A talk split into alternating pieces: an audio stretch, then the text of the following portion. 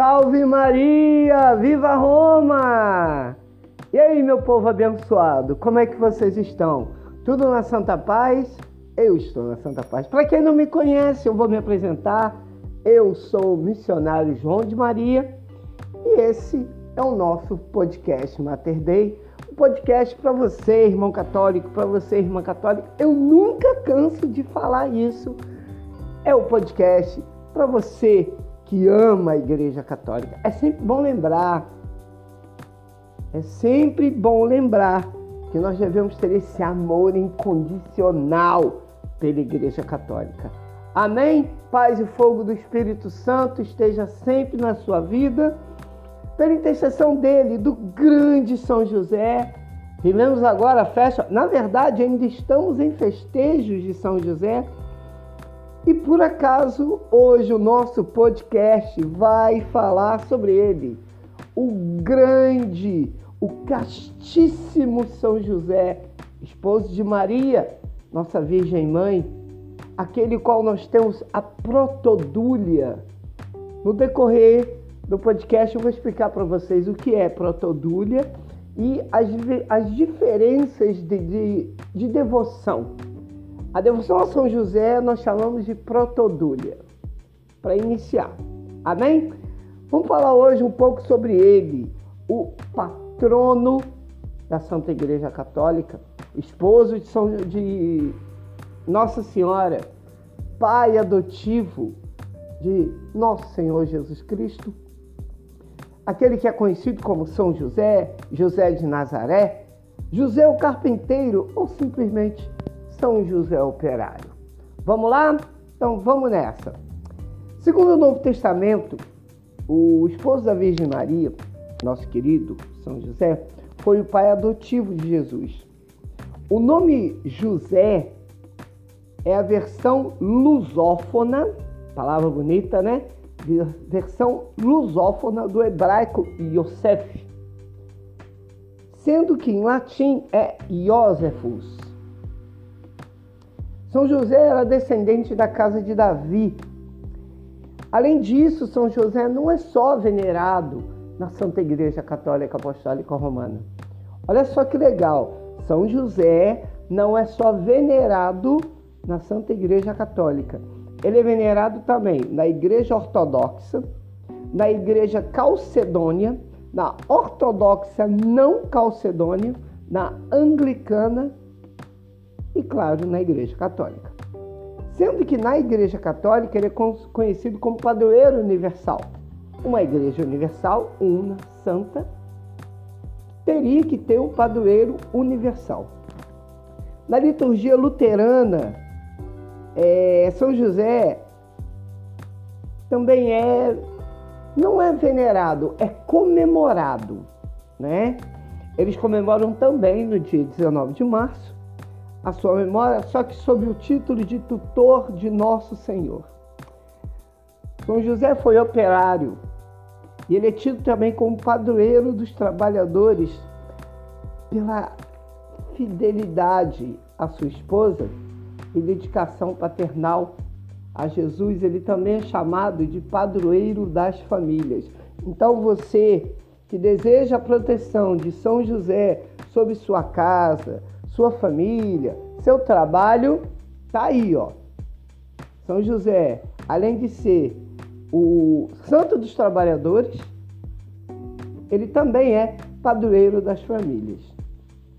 São José também tem seu nome emprestado em muitas igrejas e também em ordens religiosas. Aqui no Ceará, para quem não sabe, eu sou do Ceará. Na verdade, eu sou carioca, mas sou missionário no Ceará. E aqui no Ceará, como em outros lugares do Brasil e do mundo, existem as ordens religiosas josefinas, que seguem a tradição da veneração a São José. São José, ele também ele é muito venerado dentro do anglicanismo, como eu falei para vocês, no luteranismo. Para quem não sabe, igreja, o luteranismo, como nós dizemos, é a igreja luterana, a igreja que foi fundada segundo as 95 teses de Lutero. Né? Existe a igreja luterana, que hoje não é mais reconhecida como igreja protestante. É bem claro, deixar isso bem claro. Já tem alguns anos que a igreja luterana não é mais reconhecida como igreja protestante. E se eu não tenho, eu não tenho muita certeza, mas acredito, acredito que o anglicanismo, a igreja anglicana, ela também não é reconhecida mais como igreja protestante. São igrejas cristãs. Continuando, é, nas tradições católicas, São José ele é associado a vários dias de festa. O Papa Pio IX declarou que São José seria patrono e protetor da Igreja Católica, além também dele ser o patrono dos doentes, de conduzir todos a uma morte feliz. Aí você pergunta, há uma morte feliz? Mas por quê? Devido a, a, a crença, é uma crença, é uma crença, é algo que não foi confirmado pela sã doutrina, pela sagrada tradição da igreja. A gente tem que deixar isso bem claro.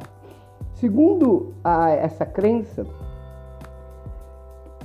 São José morreu na presença de Jesus Cristo e da Virgem Maria e morreu em completa alegria. Segundo a piedade popular também, São José é considerado um modelo para os pais, além de ser o patrono, como eu disse, de várias dioceses e igrejas. É, a gente usa muito também, principalmente os casais, é, que estão, as pessoas que estão à procura de um relacionamento santo, diz que ah, eu, as moças dizem, eu estou à procura do meu José, e os rapazes, eu estou à procura da minha Maria. Por que, que dizem isso? Tem uma explicação. São José é um modelo de virtude. São José é o exemplo de homem virtuoso, trabalhador, fiel, temente à Sagrada Escritura, um pai exemplar que amou a Virgem Maria a tal ponto de decidir não tocá-la e nem ser tocado, também conhecido como Dulcíssimo São José ou Puríssimo e Castíssimo São José, por isso. É, em relação às imagens de São José, muitas delas receberam coroação canônica por algum papa. O que, que vem a ser a coroação canônica? Vou dar um exemplo do nosso último beato, né?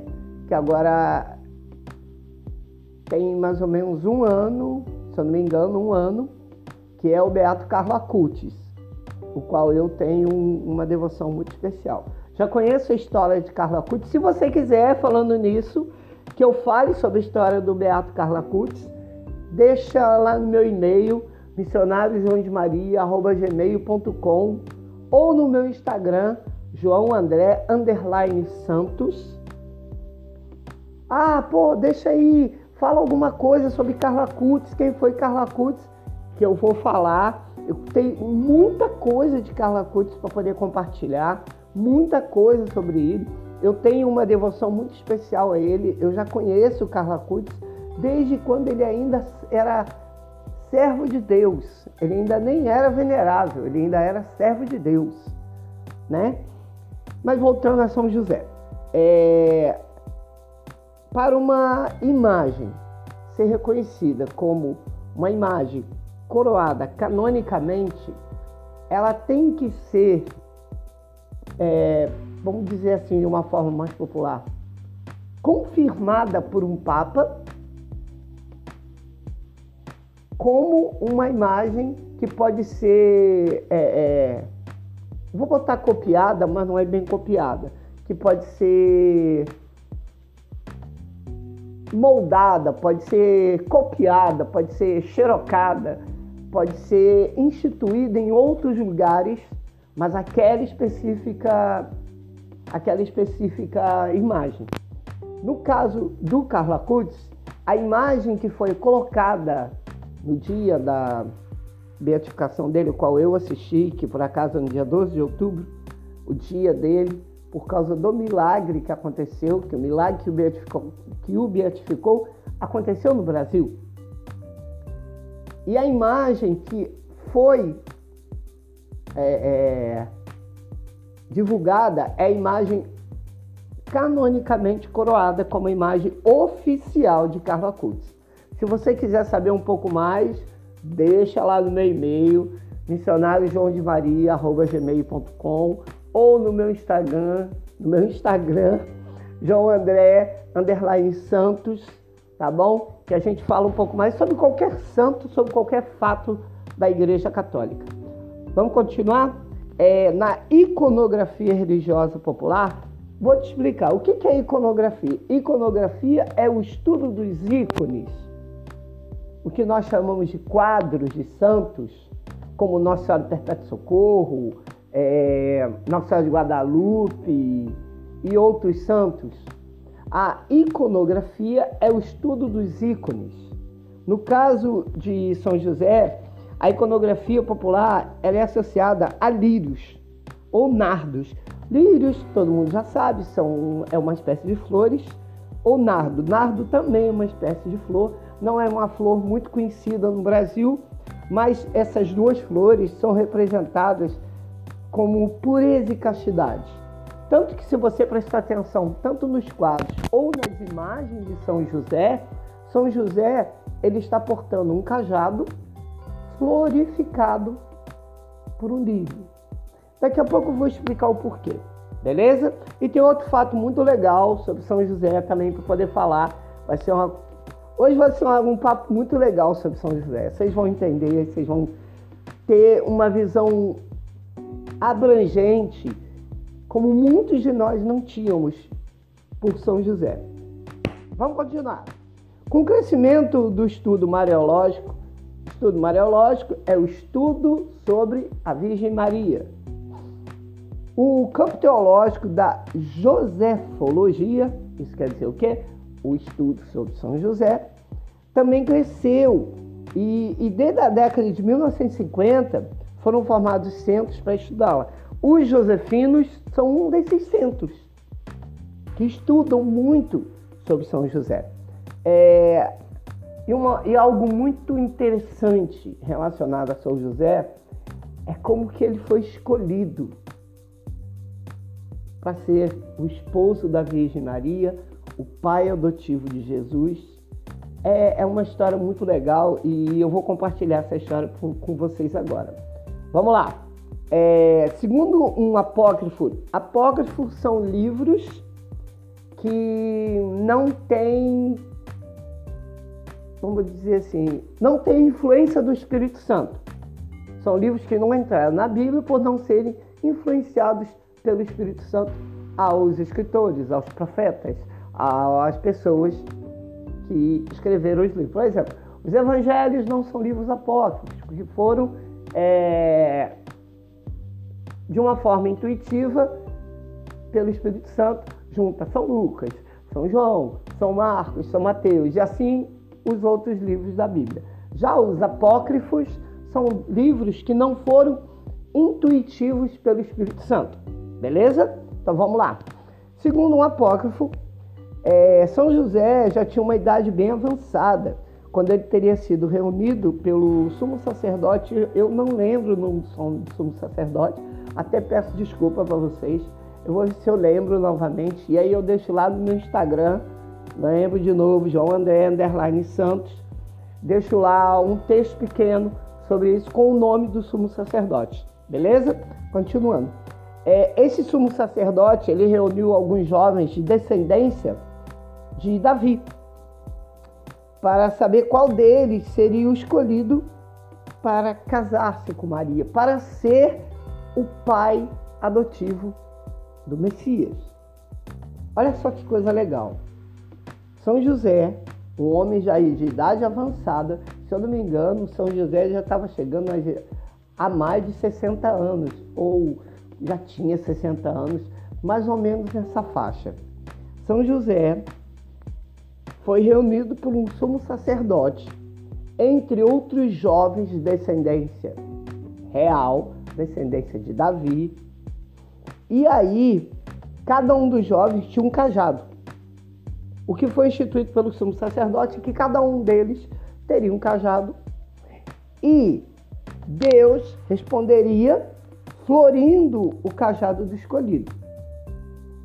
No outro dia, o que, que aconteceu? São José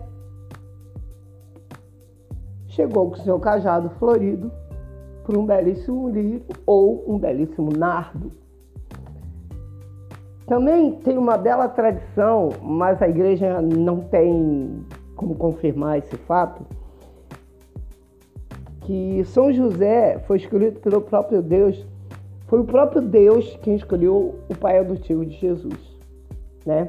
Mas a igreja não, não tem como confirmar.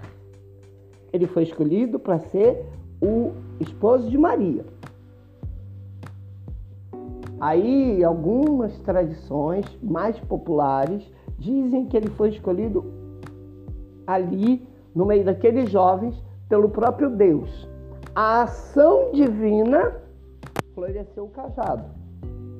Por quê? Deus já tinha tudo já preparado. Né? Deus já tinha tudo já orquestrado, tudo já segundo os seus propósitos. Os evangelhos e a sagrada tradição apostólica, eles afirmam que o verdadeiro genitor de Jesus é Deus Pai. Por quê? Maria, ela já tendo sido prometida em casamento a São José, ela concebeu miraculosamente, sem que houvesse tipo sem ter tido nenhuma relação marital, né? Com ninguém. Sendo assim, por intermédio do Espírito Santo. Só que, olha só a situação. Para o casal, se tratou de um momento dramático.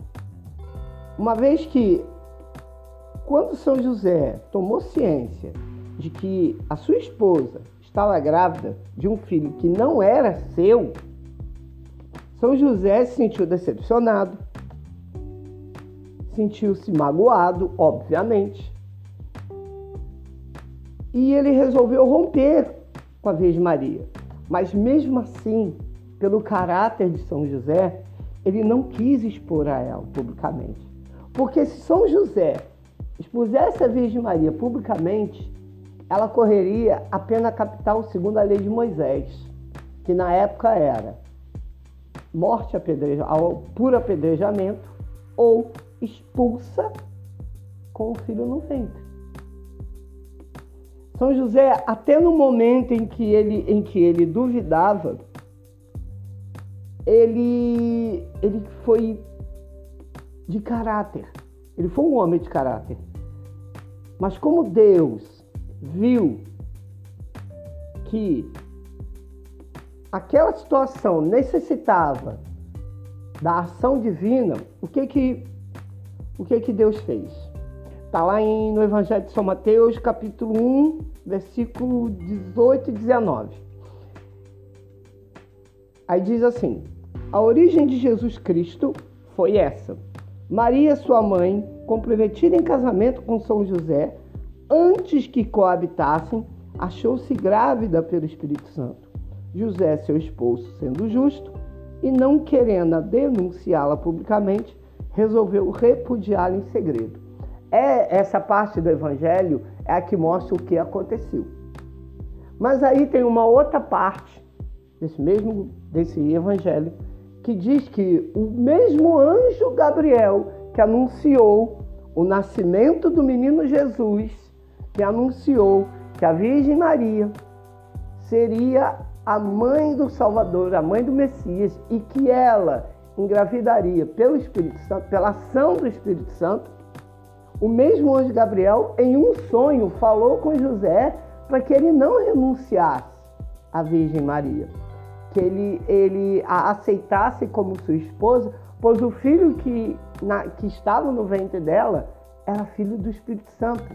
É filho pela ação do Espírito Santo, era filho de Deus Pai. E que o nome desse menino seria José, seria José, desculpa, seria Jesus, Jesus Cristo. E aí, São José fez exatamente o que o anjo falou. Ele foi até Maria, sem ninguém saber, a tomou de volta, e aí o restante da história nós sabemos. É, São José, ele é um santo tão especial, tão especial, que na veneração dos santos, na veneração, na veneração segundo a tradição apostólica, a sagrada, a sagrada liturgia, a sã doutrina, o magistério da igreja, a veneração é dividida em quatro partes. Adoração, né? A Nosso Senhor, que é a dúlia. A veneração à Virgem Maria, que é a hiperdúlia. Por que hiperdúlia? Dúlia somente ao Senhor. É bom esclarecer, porque existem até no meio de, de nós católicos pessoas que são levadas por conversa, por falta de conhecimento, por pessoas que não têm um conhecimento real do que é Igreja Católica, do que é a sã doutrina, do que é magistério, catecismo da Igreja e etc., que acham que venerar Maria nós estamos colocando acima de Jesus. Amado, amada, Aprenda uma coisa: nós nunca amaremos Maria o tanto que Jesus amou. São Luís Maria Grião de Montfort diz que Jesus fez mais obras na obediência a Maria do que em todos os milagres que poderia ter feito antes, durante ou depois.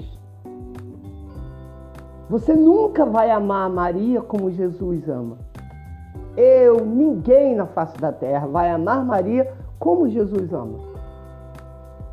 Então a gente tem que abrir a mente e colocar bem claro que, um, nós não adoramos Maria, nós veneramos. Isso é bom que todo católico saiba de qual é salteado. Nós temos por Maria algo chamado hiperdúlia. A dúlia máxima a Deus, a Santíssima Trindade, Deus Pai, Deus Filho Deus Espírito Santo. Aí vem veneração à Virgem Maria e perdúlia. Aí vem São José, protodúlia. Ah, o que é protodúlia? É uma dúlia abaixo. Por quê? Maria, rainha dos céus e da terra. Deus Pai, Deus Filho e Deus Espírito Santo. Rei todo soberano. Aí vem São José, protodúlia, logo abaixo da Virgem Maria. Por quê? São José tem uma, dúlia, tem uma veneração especial. São José é patrono da igreja. São José é esposo da Virgem Maria. São José, castíssimo, puríssimo, fidelíssimo pai adotivo de Jesus. E aí, depois de São José, vem os santos, os anjos, os beatos, servos de Deus, e etc, etc, etc. É isso que tem que deixar bem claro na cabeça de nós católicos. Nós nunca amaremos Maria mais do que amamos a Jesus. Nós nunca amaremos Maria como Jesus ama. E podemos dizer até como São José também ama. Porque São José amou Maria de tal forma, ele amou Maria de tal forma, que ele resolveu se sentir incapaz de tocar na Virgem Maria. São José, assim como a Virgem Maria, nasceu virgem, cresceu virgem, casou-se virgem, a diferença de Maria está aí. São José morreu virgem. A Virgem Maria foi assunta virgem. Essa é a diferença. Tirando isso, a virgindade dos dois é a mesma. Antes, durante e depois. Amém? Tem um fato muito legal para contar sobre São José. Antes eu quero contar uma história que eu escutei de um padre sobre a Sagrada Família, Jesus, Maria e José. Quando estavam voltando, Jesus no colo de, da Virgem Maria, era em cima do jumentinho, São José puxando o jumentinho no deserto. Eles foram abordados por um grupo de salteadores, um grupo de saqueadores do, do deserto. E aí São José, altivo, forte, viril, virtuoso, fidelíssimo ao amor e à missão que Deus deu a ele, passou à frente em proteção. E aí o líder falou assim: O que vocês têm de valor? O líder dos saqueadores. São José disse: A única coisa de valor que eu tenho, meu senhor, é meu filho e minha esposa. Aí a esposa desse líder estava e ela tinha um pequeno menino. E ela se sentiu tocada pelo, pelo olhar da Virgem Maria de São José e pediu ao seu esposo: Não, vamos convidá-los para o acampamento. Foram para o acampamento. Chegando ao acampamento, a Virgem Maria e São José notaram que o filho do saqueador, que era um bebê mais ou menos da idade de São José, da idade de Jesus, tinha lepra. Tinha lepra. A Virgem Maria então pegou Jesus e colocou do lado da criança. A mulher ficou assustada, ela, não, fique tranquila. E aí, São José estava preparando a água para que a Virgem Maria pudesse banhar o menino Jesus. E aí, a Virgem Maria diz para a mulher: Nós vamos partir amanhã de manhã e eu quero lhe pedir um favor. A mulher, sim, me peça. Eu quero que você banhe seu filho na água que eu banhar o meu filho. E aí ela não entendeu nada e São José, faça o que ela pede. Intercedendo São José, faça o que ela pede. E aí, o menino Jesus brincando. Foi no outro dia, antes de ir embora, se despediram. O menino Jesus brincou mais um pouco com a criança. Depois a Virgem Maria se despediu da mulher. O menino Jesus deu à criança o brinquedo que estava. E aí a Sagrada Família partiu, a mulher pegou seu filho com lepra e banhou na água que o menino Jesus tinha sido banhado pela Virgem Maria e São José. Conclusão: a lepra do menino saiu toda na água.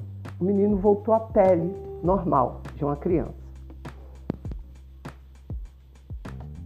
E o fato mais interessante disso tudo foi o presente, o brinquedo que o menino Jesus deu a esse menino, que era uma cruz de madeira feita pelo próprio São José. Anos e anos depois, Jesus reencontra esse menino, já um homem feito no momento da crucificação. Enquanto Cristo crucifixo na cruz, ao lado de dois ladrões, o rapaz o reconheceu. E o rapaz que o reconheceu é aquele que diz, que pede que assim que o Senhor entrasse no paraíso, não esquecesse dele. O menino que Jesus que a Virgem Maria, que a Sagrada Família encontrou junto aos saqueadores, filho do saqueador, era São Dimas, o bom ladrão. Essa história, quando eu ouvi, eu fiquei assim: caramba, gente, que coisa legal. Eu não vou mentir que me emocionou pela forma em que o padre contou. É, então, Jesus já tinha encontrado com São Dimas. É uma história que foi, foi encontrada em um livro apócrifo, em um livro apócrifo, eu não sei qual que é, não lembro. Mas existe uma outra história, também muito interessante, de São José, que eu vou contar agora para vocês. É a história da extraordinária escada milagrosa de São José. Vamos lá. É... Os engenheiros e arquitetos de hoje em dia hoje, do atual, do nosso século, toda vez que eles vão ver essa escada, eles não conseguem desvendar a física por trás da escada. Essa escada ela fica na cidade de Santa Fé, na estrada, no estado do Novo México, ali nos Estados Unidos, numa capela conhecida como Lorenzo Chapel. É, Loreto Chapel, Capela de São Loreto. Nessa capela, ela se destaca uma bela e despretensiosa. A, a, a escada é muito simples. E segundo a piedade popular, a piedade tradicional, as pessoas atribuem a construção dessa escada a São José. Em 1898, no final do século XVIII, início do século XIX, a capela passou por uma reforma. Um novo piso superior foi feito, só que faltava uma escada para que se pudesse chegar até esse piso superior. As irmãs, elas consultaram vários carpinteiros da região ali, né, na época, e todos eles achavam difícil fazer uma escada numa capela tão pequena, porque a capela ela não era grande, é uma capela pequena. As religiosas, então, as irmãs, rezaram uma novena a São José, por ser carpinteiro, para pedir uma solução. No último dia da novena, apareceu um homem com um jumentinho e uma caixa de ferramentas. Esse homem aceitou fazer a escada, só que ele exigiu que as portas, que fosse feito as portas fechadas. Meses depois, a escada estava construída como as irmãs queriam. No momento, no momento que as irmãs foram pagar o homem, o carpinteiro, ele desapareceu. Não deixou vestígio, ninguém tinha visto para onde ele tinha ido. As, as religiosas elas puseram vários anúncios no jornal local e procuravam por toda a região perguntando se alguém tinha visto e tal, mas ninguém tinha qualquer notícia, qualquer informação sobre o carpinteiro. Nesse momento, as irmãs perceberam que o homem só poderia ser São José enviado pelo próprio Jesus. E, e nessa escada tem vários elementos que reforçam a aura do, desse piedoso momento, desse mistério piedoso que envolve essa escada, a construção dessa escada. Primeiro, a madeira utilizada não é da região. E ninguém sabe como essa madeira foi parar lá. Porque quando o carpinteiro chegou, ele não tinha madeira nenhuma. E as portas da igreja ficaram fechadas. Elas não foram abertas em momento algum, a não ser quando as irmãs foram ver o, o final do trabalho do carpinteiro divino. Não foi utilizado um prego sequer na escada. A escada só tem pino de madeira. E além do mais, essa escada ela, ela se mantém em pé. Ela é do tipo caracol e ela não tem um apoio central. Aquela, aquela base centralizada, ela não tem. Ela é só a escada, só o, o, o formato caracol. A escada não tem um, um apoio, ela não tem um apoio. Na verdade, as irmãs colocaram um apoio, só que na lateral da escada, metálico, né? Tipo um corrimão. Tipo um corrimão, para ninguém correr o risco de cair. E os engenheiros e os arquitetos que estiveram lá, até hoje eles não conseguem explicar qual foi a física utilizada naquela escada. E uma coisa mais interessante ainda nessa escada a escada tem 33 degraus, a exata idade de Cristo, o que reforça ainda mais a suposição de um fenômeno divino da intercessão de São José. Amém?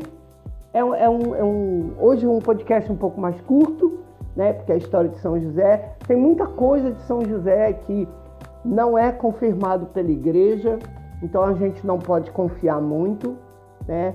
Aqui uma coisa que a gente prioriza muito no podcast é a confirmação da Santa Igreja. Nunca, nunca vocês vão me ver falar algo que não tenha confirmação da igreja. Se for só suposição popular ou crendice, não vai ser dito aqui. Eu só vou trabalhar com fatos relacionados à igreja, o qual qualquer pesquisa que você fizer, você vai achar.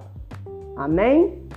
Então, esse é o nosso podcast, finalizando o festejo de São José, pedindo a intercessão do piedoso, castíssimo, prudentíssimo, dulcíssimo São José, pai adotivo de Jesus, esposo beatíssimo de nossa Virgem Mãe, padroeiro da Igreja, protetor da Santa Igreja Católica, Pai que nos protege a todos os trabalhadores, que nós possamos sempre clamar, sempre clamar a intercessão poderosa de São José.